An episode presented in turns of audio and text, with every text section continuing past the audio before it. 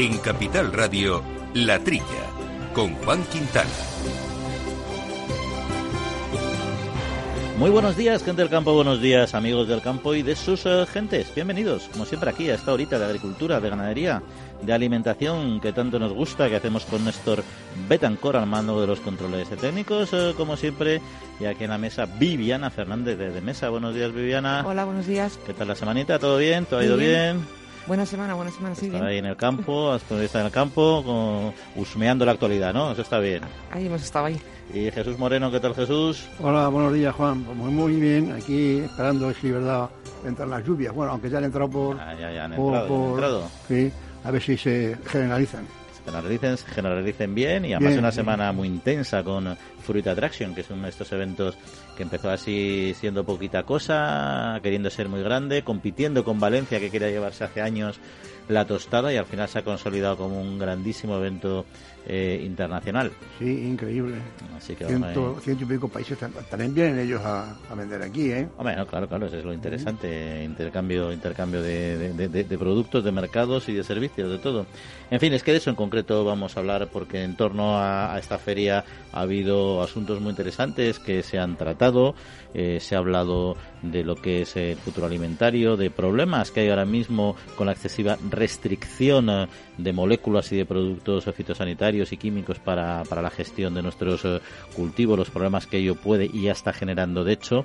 Y de ello vamos a hablar, por ejemplo, con don Antonio Monserrat, que es un investigador del IMIDA, del Instituto Murciano de Investigación y Desarrollo Agrario, y que nos va a contar más en detalle qué son estas resistencias y también qué problemas y qué son los LMRs, los límites máximos de residuos que deben eh, contener los eh, productos alimentarios, sobre todo hortofrutícolas. Y la nos acompañará también Vicente Santiago, que es un periodista conocido agrario y además director de la empresa de comunicación VDS, y que estuvo ahí precisamente moderando y profundizando con muchas de estas personas en este este, en este asunto. Pero no solo es la ciencia, también el sector de la industria ha estado preocupado y ha estado abordando y planteando su enfoque a este y otros eh, asuntos. En concreto, Manuel Melgarejo es presidente de la Asociación Española para la Protección de las Plantas, que estará con nosotros y nos contará su visión y perspectiva de estos asuntos.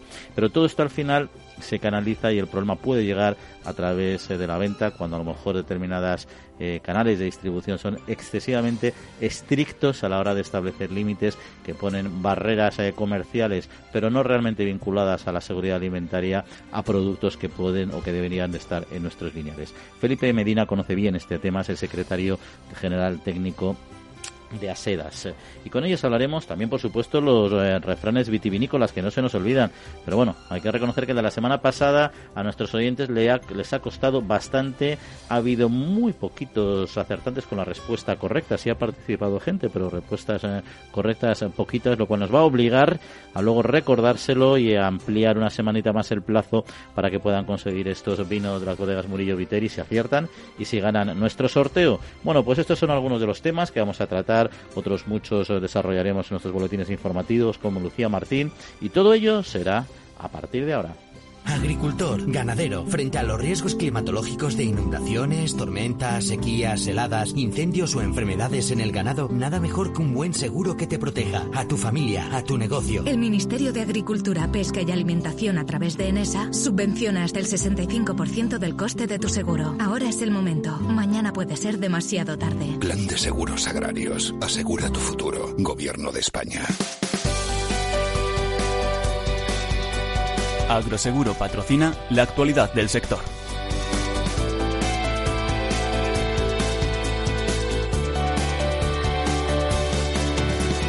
Pues eh, como es habitual hacemos un repaso a la actualidad de la semana o aparte de ella con Lucía Martínez. Buenos días Lucía. Muy buenos días. Y nos vamos a Fruit Attraction 2019 que ha batido un nuevo récord de expositores. Eso es, se han dado cita en el recinto de IFEMA en Madrid, tanto profesionales del sector hortofrutícola como visitantes, en la undécima edición de esta gran feria. El comité organizador formado por IFEMA y la Federación Española de Asociaciones de Productores y Exportadores de Frutas, Hortalizas, flores y plantas vivas. Han destacado la participación internacional en la exposición procedente de 59 mercados diferentes, la cual representa el 35% de la oferta. China, India y Singapur han sido los países importadores invitados en esta edición. El registro de profesionales que han acudido a la exposición se ha incrementado un 10% con respecto a la edición de 2018 y la Unión Europea descarta la presencia de peste porcina africana en la carne española confiscada en Macedonia. El laboratorio europeo responsable para hacer frente a la propagación de la peste porcina africana en territorio europeo ha indicado que los resultados son negativos para esta enfermedad en la carne de porcino de origen español confiscada a principios de octubre en Macedonia del Norte. El ministro de Agricultura, Pesca y Alimentación, Luis Planas, ha afirmado que no hay peste porcina africana en España y ha defendido ante la Comisión Europea el trabajo de prevención que se lleva a cabo a lo largo de todo el territorio nacional. Las voces eh, clave del gran consumo se dan cita en el Congreso Anual de la Asociación de Empresas, Fabricantes y Distribuidores. Más de mil altos directivos de la industria y la distribución se han reunido en el mayor foro del sector del gran consumo español en el Palacio de Congresos de Bilbao. Las empresas del sector han advertido del riesgo de la progresiva japonización de la economía. Javier Campo, presidente de AECOG, ha sido el encargado de transmitir el sentir del sector y ha solicitado a los partidos políticos que de manera urgente lleguen a acuerdos que permitan acometer las reformas necesarias. Y finalizamos este primer eh, bloque con Pedro Gallardo, Gallardo que sustituye al belga Luke Peters en la presencia en la presidencia del grupo de trabajo de fitosanitarios del Copagoyeca. Los representantes de las organizaciones agrarias y las cooperativas europeas se reúnen en este grupo de trabajo con el objetivo de analizar aspectos fundamentales para el desarrollo de la agricultura, como es el empleo de sustancias activas para un mejor desarrollo del rendimiento en los cultivos. En la reunión celebrada la semana pasada, además de elegir a los eh, nuevos responsables del grupo de trabajo, se analizaron otros temas como la situación de algunas eh, materias activas eh, como el clorpirifos y el glifosato, así como determinadas medidas de erradicación de la sileya fastidiosa. Jesús, Viviana, temitas aquí sobre la mesa, ¿algo que comentar de alguno de ellos? Hombre, ya nos hemos hecho referencia a, a, Tyson y desde luego, vamos, yo, mira, ese viene el año que por, cuestiones particulares no he podido ir por allí, pero es una exhibición tremenda de, de, nuestra producción de frutas y hortalizas. Ahí es que te, pierdes porque de, cuál están, de cuál es mejor, por zonas. Da igual Almería que Valencia, que, que, Murcia. Es, un, es una exhibición increíble de frutas y hortalizas. Sí, de nuevos eh, y además productos muy, muy, nuevos porque la tecnología y la mejora genética convencional también eh, aportan eh, nueva variedad, nuevos productos. Las empresas han, han, desembarcado con tomates especialmente sabrosos, eso que siempre buscamos, y frutas y hortalizas pues más resistentes, diferentes colores, diferentes formas, diferentes tamaños. Al final la, el I de la de, la, de las empresas, de la industria y también la pública, lógicamente, va poniendo de forma rápida, además, eh, productos en el mercado. Bueno, yo, yo creo que es una de las, de las principales cosas que para ese escaparate, que digan cada uno sus mejoras que van haciendo, ¿eh? Para que se expandan y, se, publiciten y que todo el mundo las conozca. Y luego, además relacionado con este tema, hay que recordar que se presentó oficialmente hace unos días el, el Observatorio del Mercado de Frutas y Verduras de la Unión Europea, que además va a proporcionar mayor transparencia y va a poder eh, dar datos eh, tras eh, determinados análisis que se van a hacer a corto plazo en un sector que, como decíamos, es clave para la agricultura europea, en particular para las españolas, ¿no? Porque hay que recordar que el 24 eh, por ciento del valor de la producción agrícola de la Unión Europea procede de las frutas eh, y hortalizas, lo que no es lo que no es poca cosa, ¿no? Eh, un observatorio más que cuenta con distintos subgrupos de trabajo. Eh, ya saben nuestros oyentes que hay distintas tipologías de fruta, pues la de pepita, como son las manzanas y peras, por ejemplo, los cítricos, que son los conoce todo el mundo, la fruta de hueso, nectarinas, melocotones y, tomates son los cuatro los cuatro grupos, ¿no? O sea que ya había lanzamientos, ya se lanzaron observatorios previamente, ya existen varios, ¿no? El de herbáceas, el del azúcar, el de la carne y leche y este, bueno, pues es, es el último de tener esta esta herramienta que esperemos ayude a aportar eh, visibilidad y transparencia, sobre todo. Sí, además eh, hacía falta porque el mundo este de las frutas y hortalizas en cuanto a, diversidad y está tan atomizado y está tan, tan eh, en fin, que, que convenía hacer esto, ¿no? Es una, una, una tabla donde van a aparecer precios, eh, las tendencias del mercado, en fin, las producciones y va a estar en constante actualización. Esas, tablas se van... Y va a haber expertos que van a estar haciendo esos análisis de mercado. Yo lo que espero es que no, si no nos convirtamos ahí como búhos ahí con enormes ojos de tanto observar y que lo que al final ahí se decidan estos observatorios y los expertos planteen, pues sirva para que la administración, en este caso la administración europea, fundamentalmente, pues pueda poner en marcha determinadas medidas correctoras cuando los mercados tengan desequilibrios estructurales o coyunturales más bien. Y, puede ser una buena base para que este, este organismo, esta mesa, pues pueda reclamar lo que, lo que tanto reclaman nuestros agricultores, que, que, hay más exigencias eh, en cuanto a fitosanitarios para nuestros productos que, que, con los productos que, que se importan desde terceros países. Ese clamor constante que hacen desde Valencia y de, de, Asaja, en fin, de, de, todos sitios, ¿no? Eh, que, exigen más, eh, son más estrictos para nuestras producciones que para las producciones importadas. ¿eh? Oye, ¿y avise qué opináis de esta valoración que se ha hecho en AECOC, en concreto el presidente de AECOC, sobre la japonización de la de la economía española. Es que pensé que estábamos era yendo más a una a la parte oriental más vinculada a China, pero parece ser que es Japón quien está comiéndonos el mercado. Entiendo en este caso no no agrario, pero sí en otros aspectos, porque en lo agrario creo que Japón no está precisamente muy presente en nuestros lineales ni en nuestras mesas, ¿no? Yo creo que más bien eh, lo que se refieren o, lo que hablan es al, a un estilo de, de sistema económico, no un tipo de interés que sea negativo. Te hablan de un sistema económico ahora eh, pues con, una deuda pública muy elevada y con una población más envejecida. Y es lo, hay una tendencia hacia, cuando hablan de una japonización, lo que les preocupa sobre mm. todo es la tendencia económica que realmente ahora, eh, hasta que no sé, el, el presidente de AECO, que representa mm. muchos, pues en, en esas asociaciones están presentes grupos muy grandes como el Corte Inglés, la Gran Distribución, y realmente abogan por un establecer una serie de reformas que permitan, porque el sector se ve afectado como cualquier sector económico con esa situación. También han hecho referencia en esta reunión sobre sobre el futuro de, y las ventas de, los productos, ¿no? Han hecho una referencia, como no, al famoso Brexit y, el presidente de, de, Mercadonas, Roy, eh, estuvo diciendo que que eh, al disminuir el turismo, un 20% que ha disminuido el turismo, o, pues que... ¿Pero en general en España o se, se, puede resentir. Es que este evento de, de, Bilbao ha habido uno paralelo en Valencia, al mismo tiempo o, con pocos días de diferencia, para tratar de los mismos temas y estaban allí los, grandes presidentes de, de, las cadenas de distribución. Como el turismo también algo se va a ver resentido, lo que pasa es que eso no creo que lo recojan las estadísticas actuales todavía, el problema catalán, la caída del turismo conteniendo como foco Barcelona, que esperemos que sea coyuntural, lógicamente, y luego se recupere, pero esos datos tampoco van a ser, eh, van, van a ayudar precisamente a solucionarlo, ¿no?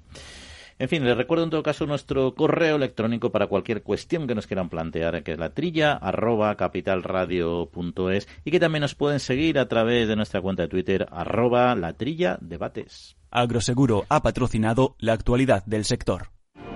En CaixaBank reforzamos día a día nuestro firme compromiso con el sector agrario y lo hacemos a través de nuestras cerca de mil oficinas Agrobank y 3.000 expertos agrarios que ofrecen asesoramiento especializado a todos y cada uno de nuestros clientes. Agrobank. Compartimos horizontes.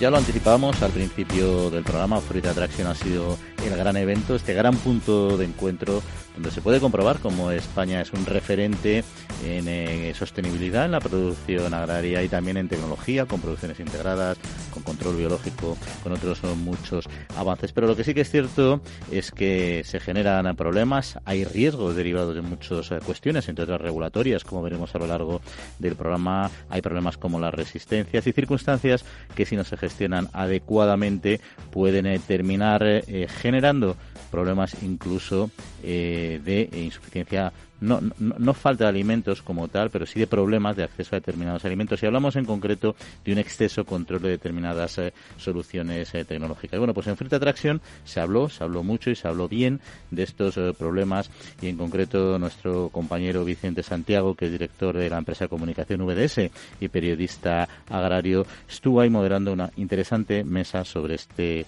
asunto. Vicente, muy buenos días. Buenos días, Juan. Bueno, lo primero de todo, ¿cómo, cómo viste este año Fruit Attraction? Em, ¿Qué te dio, qué olfato te dio todo lo que pudimos ahí observar y conocer? Pues la verdad es que este año Fruit Attraction ha estado bastante eh, movida, bastante bien, muchísima profesional, muchísima gente.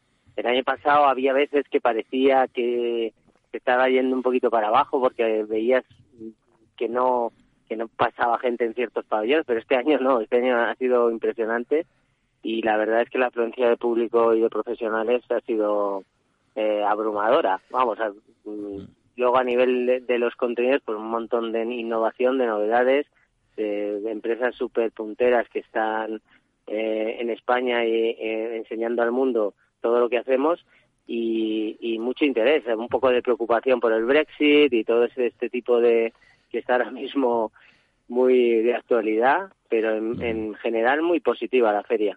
Y mucha materia gris en los distintos foros que, que hubo, entre otros el que tuviste oportunidad eh, de moderar y aunque más estuvo muy bien porque pudiste juntar científicos, empresarios, industria, agricultores, distribución, para hablar un poco de todos estos temas y de los problemas que puede generar quizá un excesivo, eh, una excesiva regulación fitosanitaria, por poner un ejemplo, o una mala gestión de los LMRs en lo que es la cadena eh, comercial, etcétera, ¿no? ¿Qué conclusiones viste tú como periodista más interesantes que se pudieron extraer de, esta mesa? Bueno, sí, yo me en una mesa de redonda de los premios Conecta de la revista Mercados, que conect, con la palabra Conecta queríamos conectar a todo el sector. Y lo que te das cuenta primero es la desconexión que hay entre las diferentes partes del sector que trabajan todas como una cadena, uno o cada eslabón en su, en su lado, pero para temas importantes que luego afectan a todos, parece como que hace falta sentarse en una mesa con el ministerio, con los supermercados, con la con la gente de producción, con las empresas fitosanitarios para ponerse de acuerdo en ciertas cosas que pueden ser un problema de cara al futuro. Uno de estos problemas, por ejemplo, es la aparición de resistencias. Y, y la verdad es que la sensación que te da es no es que no esté regulado, está súper regulado el sector. La sensación que te da es que por el marketing de ciertas grandes eh, superpotencias de la distribución, sobre todo alemanas e inglesas, están eh, apretando unos límites que ya son seguros, porque cuando una cosa es segura es 100% segura, que, que hacen que los agricultores en Murcia, en Almería y demás eh, empiecen a hacer cosas mal en estas buenas prácticas agrarias que, que están aplicando y que hasta ahora éramos un ejemplo. Pero esta presión empieza a hacer el agricultor ciertas cosas que hacen que, que las plagas se vuelvan resistentes a, ciertas materias activas y al final puede acabar con la producción, con el problemón que esto conlleva, ¿no? Pues mira, de eso, Vicente, vamos a hablar en este mismo programa para aquellas personas que no tuvieron oportunidad de estar en Fruit Attraction. Hemos traído, hemos considerado muy interesante traer los micrófonos aquí a la Tria en Capital Radio este asunto y con algunos eh, de los eh, ponentes que pudiste tener tú en esa mesa. Vamos a compartir también aquí unos minutos para conocer mejor estos y otros eh, asuntos que ahí se ah, trataron. Hay que aclarar, Juan, que estamos en el momento de mayor seguridad alimentaria de la historia. y los datos de EFSA, que no sé si os los darán, pero los datos de EFSA hablan de miles de análisis en frutas y hortalizas, la mitad de, los miles de no tienen ningún residuo trabajando en producción integrada y, y solo en, España. El año pasado, por ejemplo, hubo cinco casos con seguimiento, cinco casos de miles de análisis y cuatro eran de productos de, de, frutas y hortalizas de la India, de Turquía, o sea, que la seguridad es tan increíble que parece mentira que, que se apriete más las tuercas en una cosa que ya eh, está se trabaja muy bien. Pero ¿sabes lo que yo creo, Vicente? pero yo creo que ahí falla un poco también la terminología, porque es cierto que el concepto, luego veremos con nuestros siguientes invitados, nos explicará más en detalle, ¿no? Límite máximo de residuos parece que si se supera, efectivamente tenemos un problema de residuos, cuando no es así. Entonces yo creo que esa, esa, esa denominación genera mucha mucha confusión en cuanto a la seguridad alimentaria. Pero bueno, Mira, eso es un, algo... un y ya acabo, os lo explico muy bien. Es como si estás en un acantilado y el, las seguridad está a 20 metros del acantilado, que ni de casualidad te vas a caer, Mm. y de repente alguien te dice, no, no, usted tiene que estar a 300 metros. No estás más seguro a 300 metros del acantilado, estás igual de seguro, pero este señor te ha obligado, a lo mejor no vas al acantilado porque ya no lo ves, ¿no? Entonces, esto es lo mismo. Entonces, eh, a ver si hay alguna vez a, a los que manejan el, este sector, pues se les mete en la cabeza, ¿no? Pues ahí está, Vicente. Pues muchas gracias eh, por acercarnos tu, tu experiencia y tus vivencias en esta feria y esta otra ocasión. Como siempre, tienes aquí los micrófonos abiertos. Un saludo. Gracias, Juan. Hasta luego.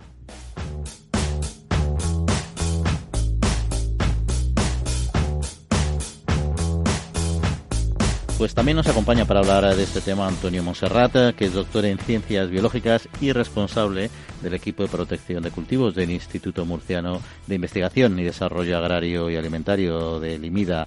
Eh, Antonio, ¿qué tal? Muy buenos días. Muy buenos días, ¿cómo estamos?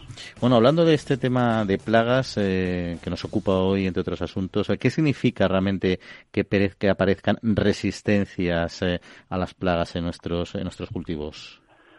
El que aparezcan resistencia a los productos fitosanitarios que hay actualmente registrados eh, implica que hay una falta, va a haber una falta de herramientas para el control de plagas y eso se puede traducir en un problema en las producciones. El problema de las producciones al final se traduce en incremento de precios o eh, la, en la importación de productos de países terceros con menos controles que los que tenemos aquí. ¿Y, y por qué están apareciendo estas uh, resistencias?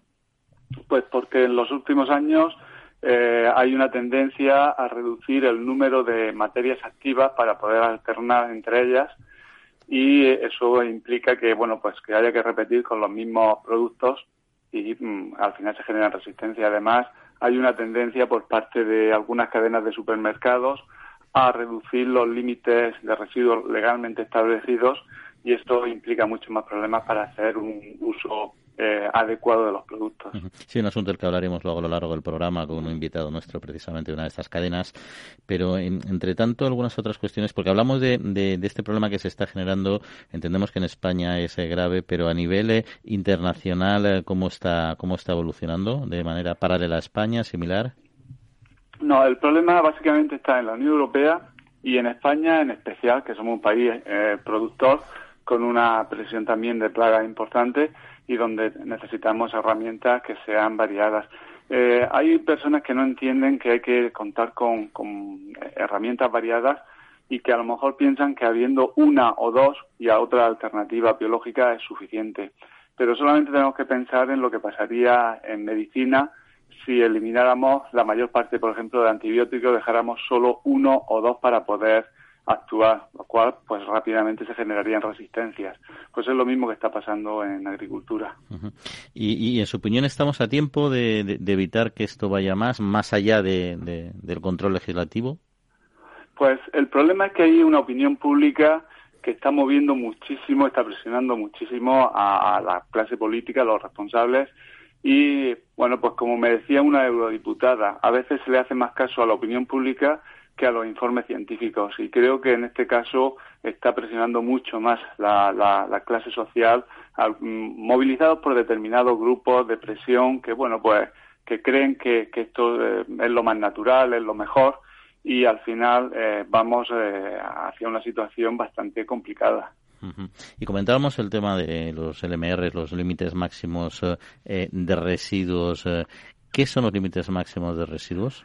Los límites máximos de residuos son unos índices legales de buen uso de los productos que no se pueden superar y que están por debajo de unos parámetros de seguridad enormes. Es decir, no son índices, toxicológicos en sí, eh, son índices que se fijan con unos parámetros tan, tan bestiales de seguridad que el reducirlo un 50%, un 30% no implica una mayor seguridad. Los productos estos eh, en Europa se fijan eh, con criterios, con estudios científicos eh, muy muy importantes y además están avalados por organismos totalmente independientes de la administración.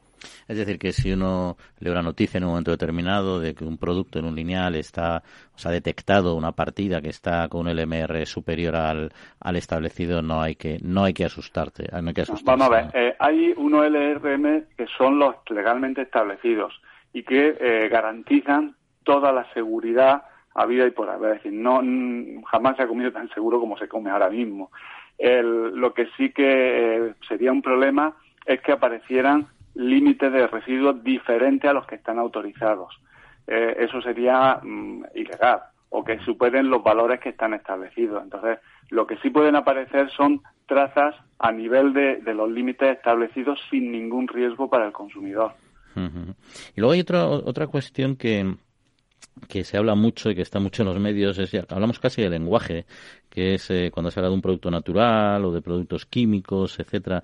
Desde una perspectiva eh, científica, eh, ¿hay diferencia o cuál es la diferencia en estos conceptos comúnmente utilizados? Pues desde el punto de vista científico es una falacia, porque hablar de productos químicos y productos naturales no tiene sentido. Se puede hablar de productos químicos de origen natural y productos químicos de síntesis industrial pero eh, las características de un, de un producto no vienen determinadas por su naturaleza, vienen determinadas por lo que es su estructura molecular. Y en la naturaleza hay productos extremadamente tóxicos, cancerígenos, que pueden estar en muchísimos vegetales, en, muchísimos hongos, y no, no por ser naturales son sanos. Y dentro de los productos fitosanitarios, que a veces los tenemos demonizados, pues podemos encontrar productos que son mucho más inocuos que, por ejemplo, la vitamina C. Si se envenenaría uno con vitamina C antes que con algunos de los productos que se están utilizando actualmente. Don Antonio eh, Monserrat, investigador eh, del IMIDA en Murcia, pues muchas gracias por acompañarnos y por aclararnos estas cuestiones. Un saludo. Muchísimas gracias a ustedes y ha sido un placer. Amaneces antes que el sol y peleas contra sequías, granizo y cada día empiezas de nuevo. Eres de una naturaleza especial. Por eso en Agroseguro hay una bonificación especial para ti. Contrata ahora tu seguro de herbáceos y consigue una bonificación del 5%. Consulta condiciones con tu mediador o en agroseguro.es. Agroseguro, más que un seguro. El Foro Interalimentario trabaja por conseguir los mejores productos con la máxima calidad a los mejores precios, velando por garantizar la seguridad de la cadena alimentaria sostenible desde su origen hasta que los productos llegan al consumidor. Para ello cuenta con el compromiso de las empresas que lo integran, que apuestan por la seguridad, la calidad, la investigación, la innovación y la justa retribución de todos los agentes de la cadena.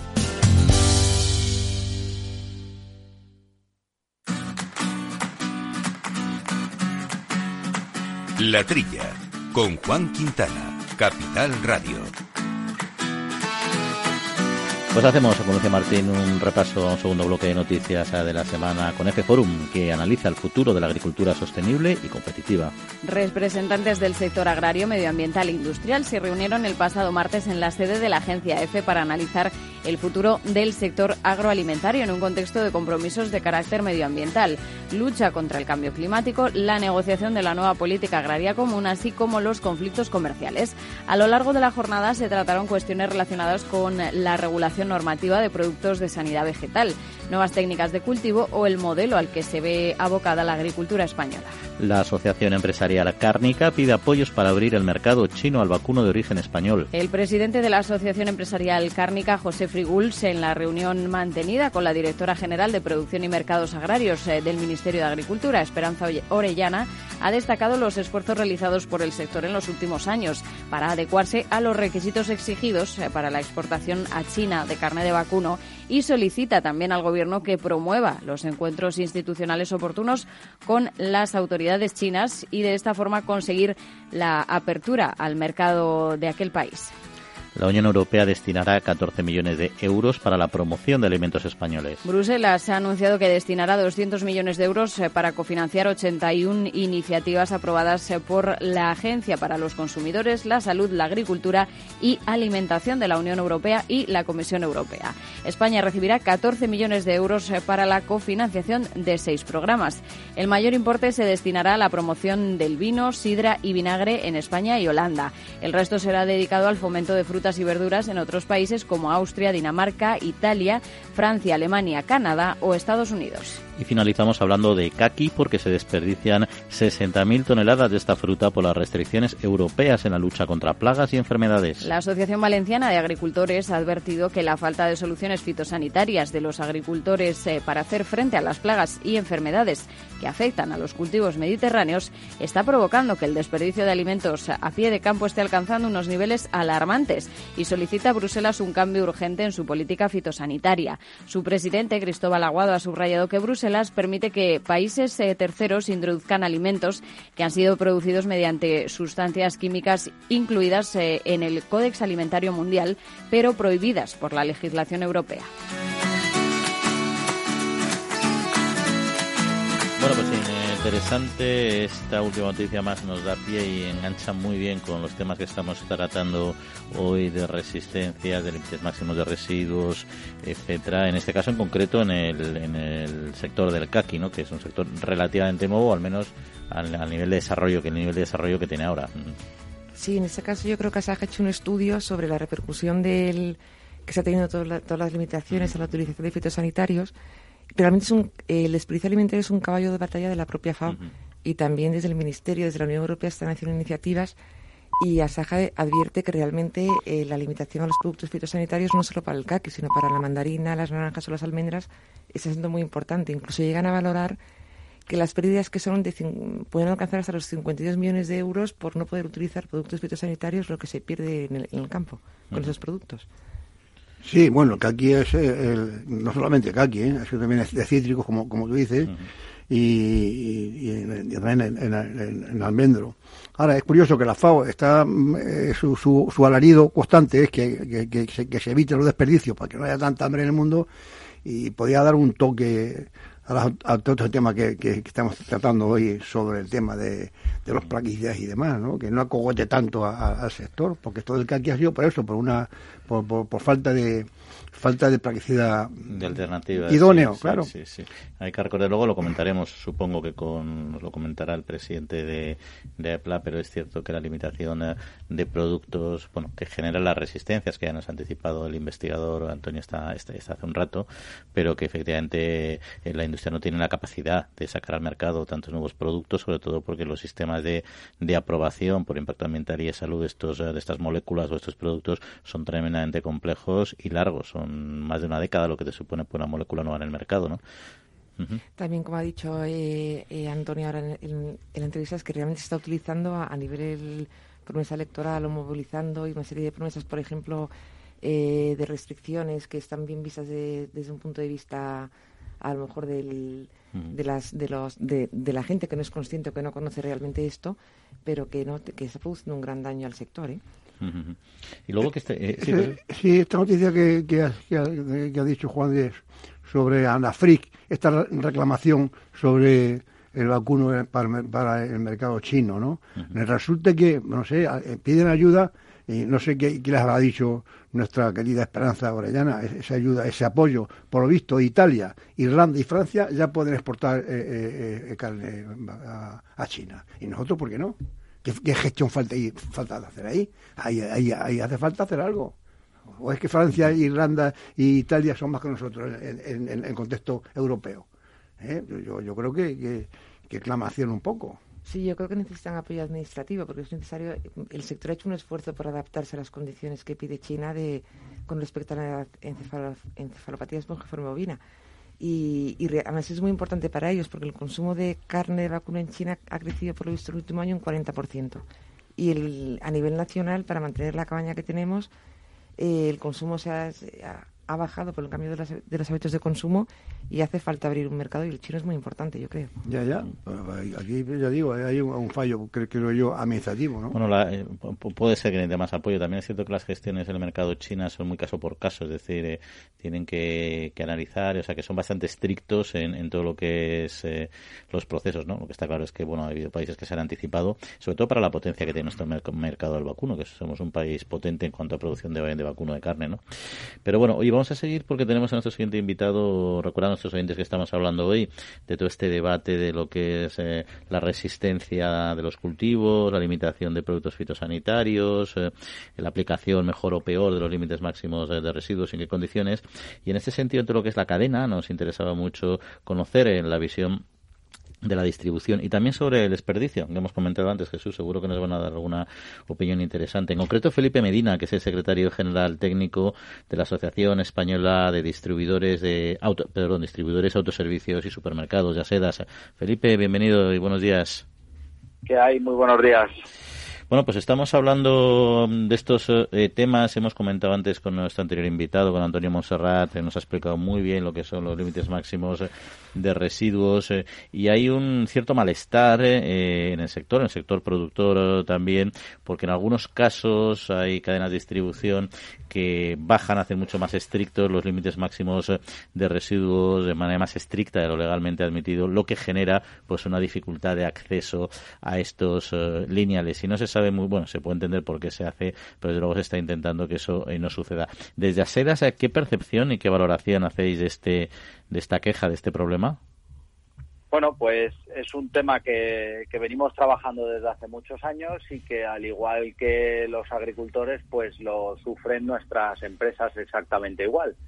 Porque ninguna de ellas, estamos hablando de las cadenas de supermercados que lideran hoy la distribución alimentaria en España, que, que son las que están asociadas en, en ASEDAS y que son más del 70% de la superficie de venta, y ninguna de ellas exige a, ningún proveedor ni a ningún colectivo de agricultores que les, eh, digamos, les eh, garanticen unos niveles superiores sobre el límite de residuos a los que la Agencia Europea de Seguridad Alimentaria eh, exige a todos. ¿no? Entonces, la verdad es que somos plenamente conscientes de lo que sucede y evidentemente entendemos perfectamente al sector productor cuando lo que nos dice es que eh, bueno, pues que los agricultores tienen que, eh, producir conforme a las máximas exigencias del abanico de clientes a los que se van a poder dirigir y eso acaba teniendo, eh, bueno, pues impacto en las decisiones que toman, ¿no? Y el agricultor que no sabe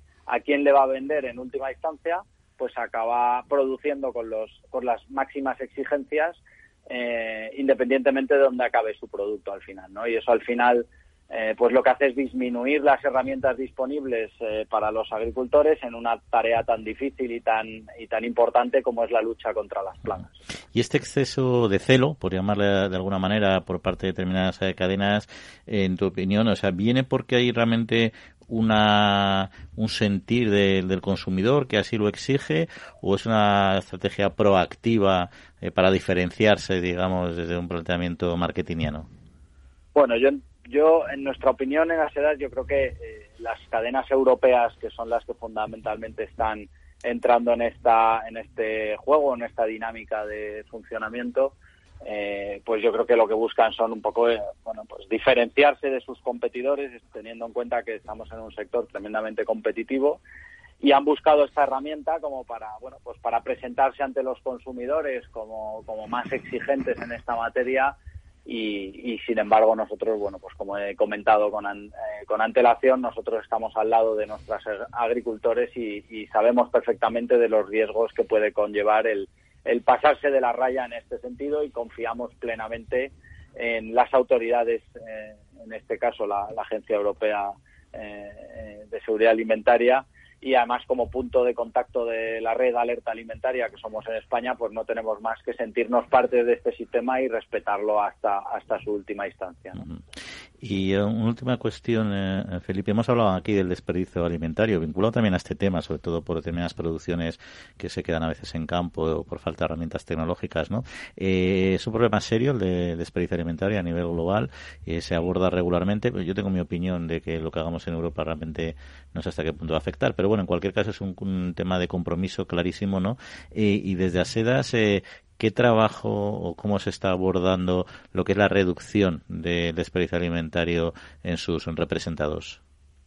Bueno, pues eh, la verdad es que eh, el desperdicio alimentario es un, un problema transversal a, toda, a todo el sector agroalimentario, sobre el que también llevamos bastantes años trabajando y donde hemos podido, en base a ese trabajo, identificar que el problema no está eh, precisamente en nuestro eslabón, sino que está fundamentalmente en los hogares de los consumidores, donde donde se desperdicia prácticamente la mitad de los de los alimentos que, se acaban desperdiciando en, en, nuestro país, pero en cualquier caso, bueno, eh, la verdad es que la logística que tienen nuestras empresas eh, eh, de distribución alimentaria, que, que, nos sitúa como la cuarta más eficiente de Europa, tiene un papel de prevención que del que a menudo no se habla, de prevención del desperdicio, en tanto en cuanto somos capaces de poner en menos de 24 horas productos desde las zonas de producción hasta las tiendas que hay debajo de los hogares de los españoles, ¿no? Y, y, conseguimos poner a disposición de los consumidores españoles un producto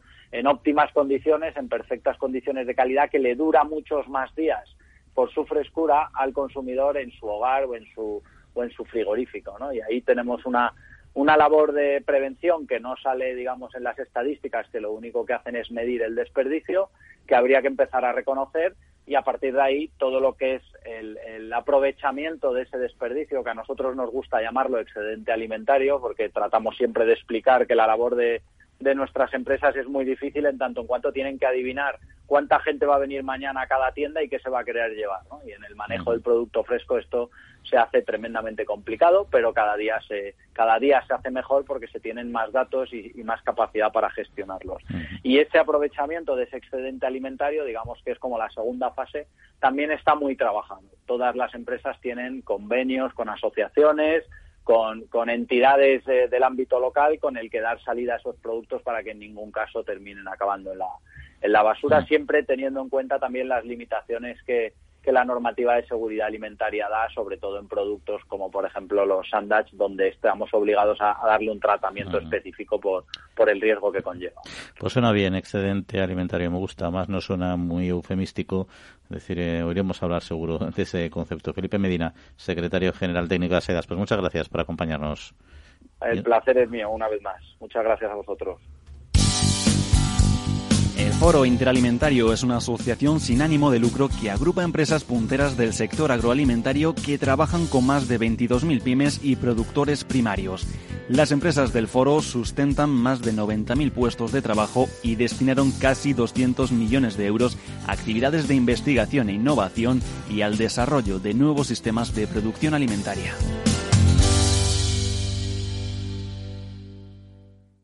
No permitas que el mal tiempo arruine tu mejor cosecha, ni te arriesgues a que tu ganado corra peligro. No esperes a final del periodo para contratar un buen seguro agrario que te proteja. A ti, a tu familia, a tu negocio. El Ministerio de Agricultura, Pesca y Alimentación a través de ENESA subvenciona hasta el 65% del coste de tu seguro. Ahora es el momento. Mañana puede ser demasiado tarde. Plan de Seguros Agrarios. Asegura tu futuro. Gobierno de España.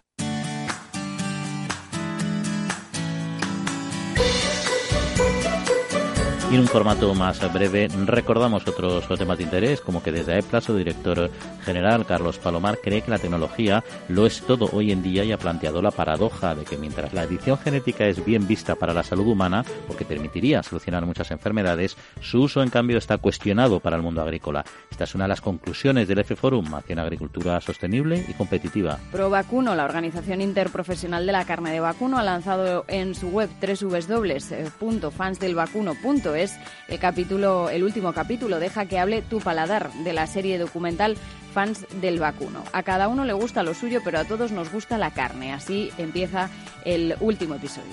Y más de mil personas participaron en la carrera Beer Runners de Jaén. Tras un recorrido de 5 kilómetros disfrutaron de unas cervezas y unas tapas como recompensa. Esta iniciativa, que cuenta con el apoyo de la Asociación de Cerveceros de España, une dos aspectos fundamentales de nuestra cultura mediterránea, la actividad física y el acto social de compartir una cerveza. Sepor arranca este próximo 4 de noviembre en Ifelor con más espacio expositivo. En el marco de este evento del Foro Interalimentario congregará a los consumidores en torno a una mesa redonda, como decimos, el día 4 de noviembre, en la que se radiografiará la alimentación en España. Y Singenta aprovechó el marco ofrecido por Fruit Attraction para organizar en su stand un show cooking y presentar su nuevo tomate Jum.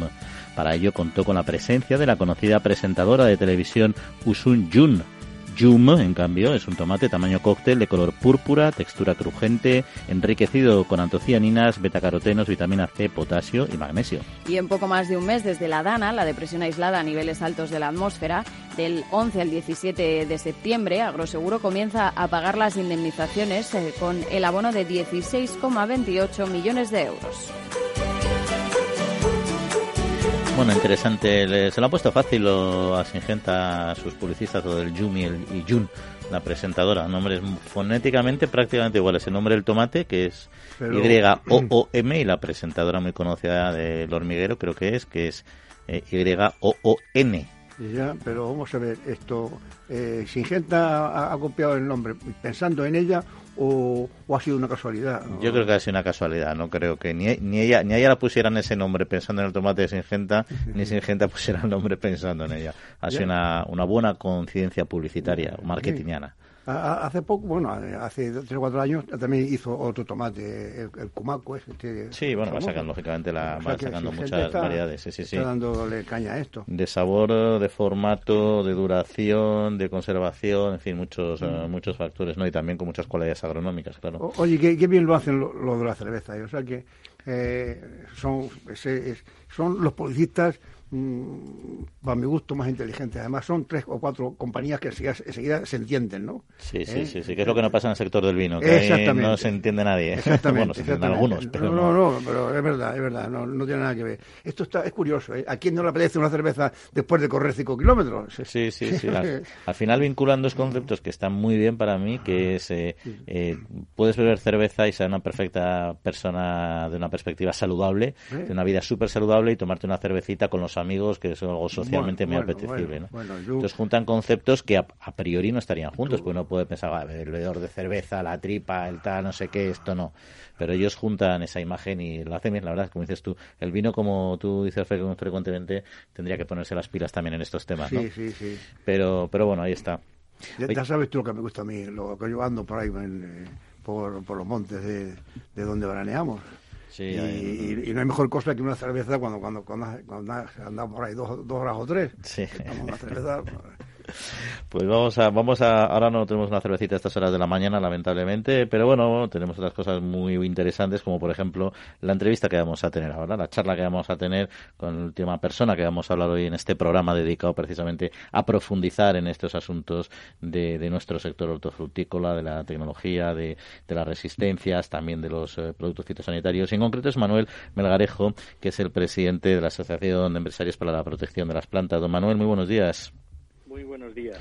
Bueno, pues eh, agradecido como siempre porque esté aquí con nosotros, nos acompañe, porque en este marco de, de Fruit Attraction se ha hablado mucho de asuntos que afectan mucho y que interesan mucho a la industria, a la industria que usted eh, representa, ¿no? Y en, primer lugar, por conocer un poquito mejor cómo se está avanzando, porque aquí estamos hablando de que cada vez hay menos productos o por las restricciones eh, legales, limitaciones que se producen y eso genera un problema indudable, ¿no? Pero está, ¿de qué manera está invirtiendo en innovación la industria fitosanitaria precisamente para que los productores puedan cumplir con estas nuevas o no, tan nuevas ya exigencias que se le van imponiendo? Pues la verdad que estamos toda la industria haciendo un esfuerzo muy grande. La legislación europea es la más eh, restrictiva del mundo y tenemos que cumplir eh, con los criterios de eh, respeto del medio ambiente, de las personas, del aire, del agua y cada vez invertimos más en hacer productos más seguros y más eh, compatibles con el control integrado de plagas. Lo que pasa es que en algunos casos la, legislación nos pide un esfuerzo que no somos capaces de hacer por la por las los requisitos y por la falta de rentabilidad de las inversiones. Pero la industria sigue invirtiendo y sigue haciendo un esfuerzo grande. Sí, porque al final, digamos que un proceso, una decisión política de supresión o de eliminación, aunque sea gradual, de determinados eh, productos o moléculas, pues puede durar pues unos cuantos meses siguiendo los trámites parlamentarios correspondientes, un año como mucho, pero poner unas moléculas en el mercado entiendo que requiere de, de mucho más tiempo, ¿no? Requiere de mucho más tiempo y de mucha más inversión. Para nosotros, de media, poder eh, registrar una molécula eh, nos cuesta entre 10 y 12 años y aproximadamente unos 300 millones de dólares de inversión. Eh, es un esfuerzo muy grande para un un retorno que tan muchas veces no es no es el que se espera. Y en su opinión, con todo, aunque usted no representa al agricultor, sino a la industria en este caso, pero con todo este, este modelo europeo de, de, ser eh, muy estrictos, que también hay que entenderlo, en, seguridad, etcétera, aunque a veces en exceso, evidentemente, ¿usted piensa que los productores, con, lo, con la capacidad de innovación que tiene la industria, es capaz de seguir eh, produciendo de forma sostenible, respetando seguridad alimentaria, etcétera?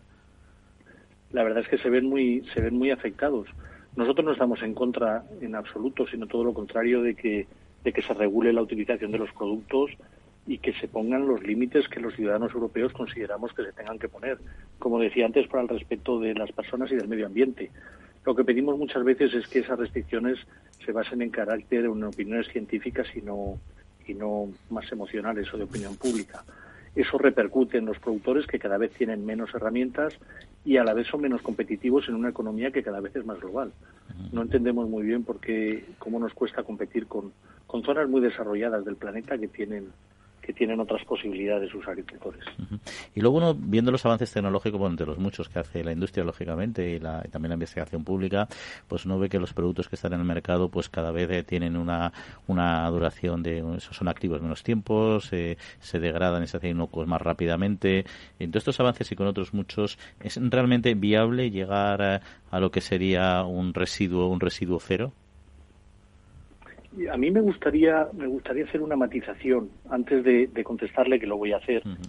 Eh, hoy el tema de los residuos es muy importante y entendemos que es muy importante para el consumidor y nosotros somos consumidores.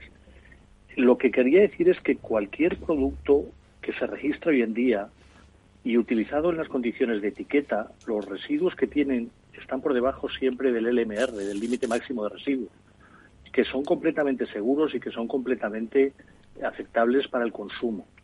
Lo que pasa es que hay una serie de tendencias y en algunos casos son campañas de marketing de las cadenas que van al residuo cero, pero que incluso los residuos que se encontraran siempre por debajo del límite máximo de residuos eh, nos darían un producto nos darían un producto seguro para el consumo. Eh, el residuo cero, la verdad es que casi todo en la vida deja residuos de una manera o de otra. Lo que hay que entender es que ese residuo sea inocuo, no que no exista.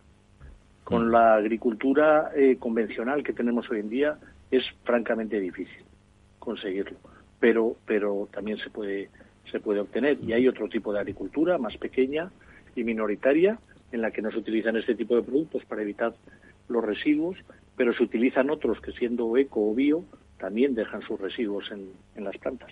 Sí, es un poco lo que iba, porque al final también la agricultura ecológica tiene sus niveles eh, de residuos y de hecho cuando se hacen análisis del MR en determinados, incluso alertas de alertas, determinadas alertas rápidas que se detectan, también están ahí. Es decir, que asociar necesariamente los residuos a la producción eh, moderna y tecnológica eh, eh, en cuanto a que existen, por supuesto, es natural, ¿no? Pero en cuanto a la inocuidad a la hora de llegar al consumidor, pues puede ser similares a los que tienen los productos ecológicos, porque al final están regulados igual, ¿no? En ese, en ese aspecto. Sí, lo que pasa es que yo creo que están más regulados los productos convencionales. Eh, y no estamos en contra de, de la producción ecológica. Lo que estamos diciendo de nuevo es pasemos el mensaje adecuado. Los productos usados bajo las condiciones de etiqueta que aprueban tanto el Ministerio de Agricultura, Sanidad o Transición Ecológica son perfectamente seguros para el consumidor. Muy bien, don Manuel Melgarejo, presidente de EPLA. Pues muchas gracias, como siempre, por atender eh, nuestra llamada y hasta otra ocasión. Que pase muy buena semana. Un saludo. Lo mismo, muchísimas gracias. A su disposición.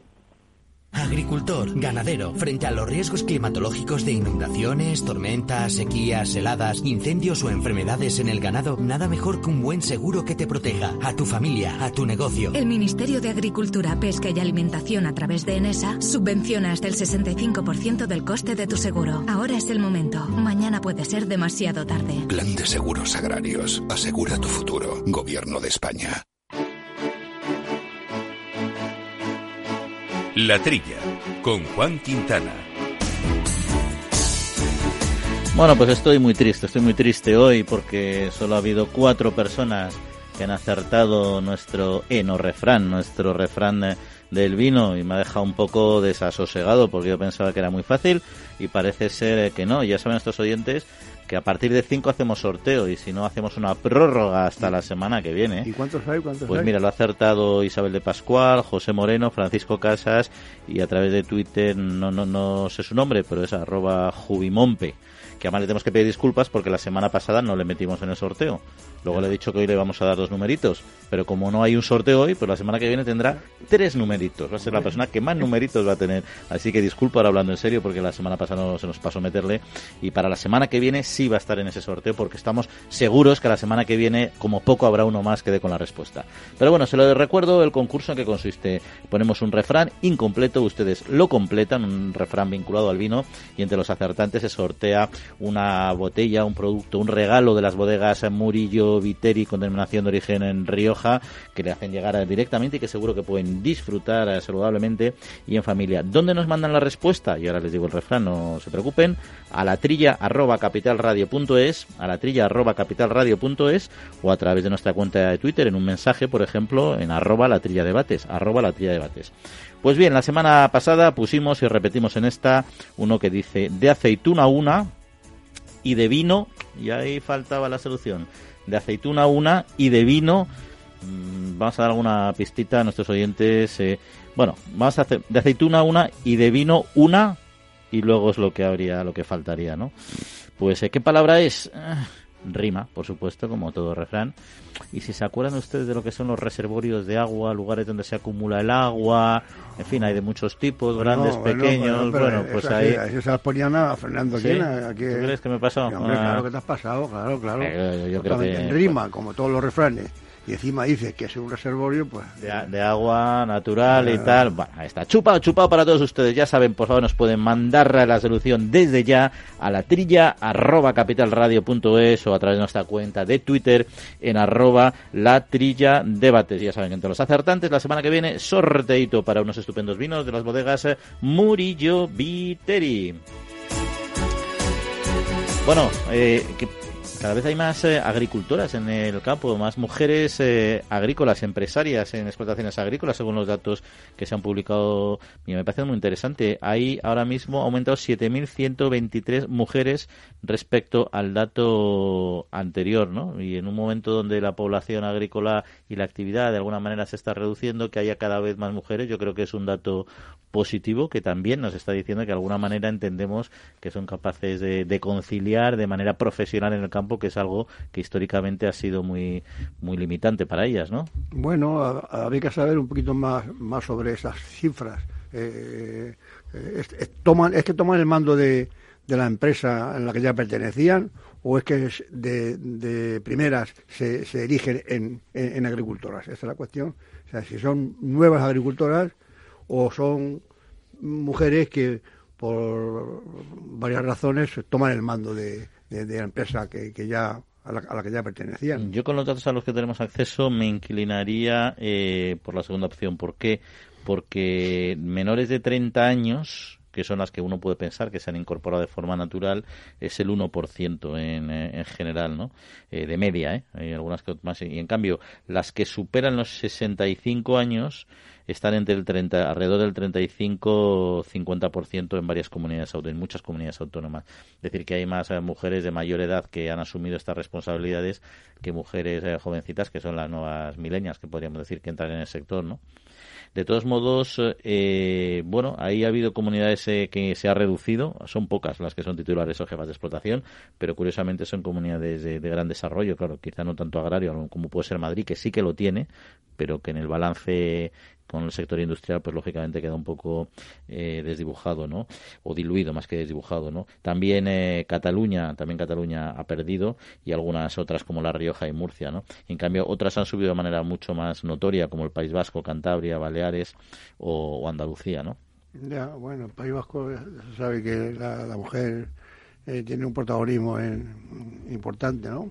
En, eh, tanto en, la- en los pescadores y como en la, en la agricultura, en fin, tiene esa costumbre. Ahora, que sean mayores de 65 años, eh, donde están el 40%, ha dicho, el 19%. Los titulares, titulares de Mm, explotación. titulares de son- explotación, titulares de ¿eh? no, no agricultoras, ¿eh? no agricultoras, titulares de explotación. Sí, sí, son unas cuantas. Oye, por cierto, los eh, están revueltos también los agricultores franceses, ¿no? Y están un poco Sí, lo que decimos parece. aquí, ¿no? Que ellos dicen que no quieren ser agro, agroturcos. Nosotros decimos cabeza de turcos, pero bueno, lo han, lo lo han, han asimilado con el turco, asimilado con el sí, concepto agrario y han dicho que no quieren ser agroturcos, ¿no? Siempre ha sido más protestante eh, más que, nosotros. Pero vamos, que entienda la gente que no tiene que ver, no es que no quieran ser agricultores vinculados a Turquía ni nada. No, lo no, único, no, lo no. único que no quiere es ser No, cabeza del de turco turco, en las claro. negociaciones, ¿no? Fíjate, diciendo además, que, eh, eh, si- siguiendo el, el programa de hoy, una de las cosas que por lo visto Macron ha propuesto eh, establecer unos, unas áreas en tratamiento de pesticidas como una mm, propaganda así electoral también y claro eh, ellos se quejan que no se lo utilicen en los eh, pues eh, la utilización de, de medidas de carácter de sanidad vegetal y esos temas para pues para comprar votos a costa de ellos, porque luego es muy... Es que tengo un dato que no sé si será correcto, pero que en los últimos 10 años se han suprimido dos terceras partes de las materias activas que se sin dar una alternativa. Ese es un mm. problema también que, que es, a todos. es un dato muy aproximado, desde luego, o sea, bastante bastante ajustado, sí. Es una, eso es una realidad y es una preocupación importante. Y naturalmente los franceses están preocupados. Los franceses tienen la ventaja de que sus movimientos son tienen mucho más impacto que los que lo que se hace en España, porque tiene una potencia el sector agrario a la hora de influir políticamente mayor que en otros países. Entonces, si se llegan a movilizar en serio por este tema, la verdad es que hace una buena presión a la, a la Comisión. Sí, porque no es un problema exclusivo de ellos, yo creo. Esa, esa visión es un poco generalizada también, ¿no?